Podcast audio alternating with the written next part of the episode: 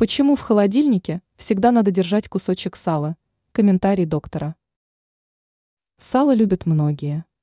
Это отличная закуска, которая всегда дополнит даже праздничный стол.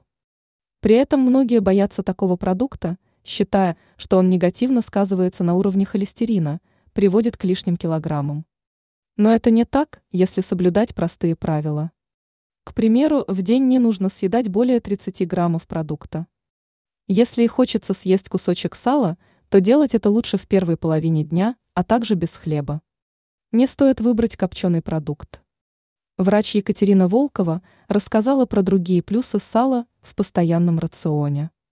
В первую очередь она отметила, что в продукте есть ненасыщенные жиры омега-3, передает российская газета. Как отметила Волкова, такой продукт считается отличным стимулятором функции желчного пузыря. Кроме этого, как пояснила специалист, сало – источник жирорастворимых витаминов. Ранее мы рассказывали, как вкусно засолить сало.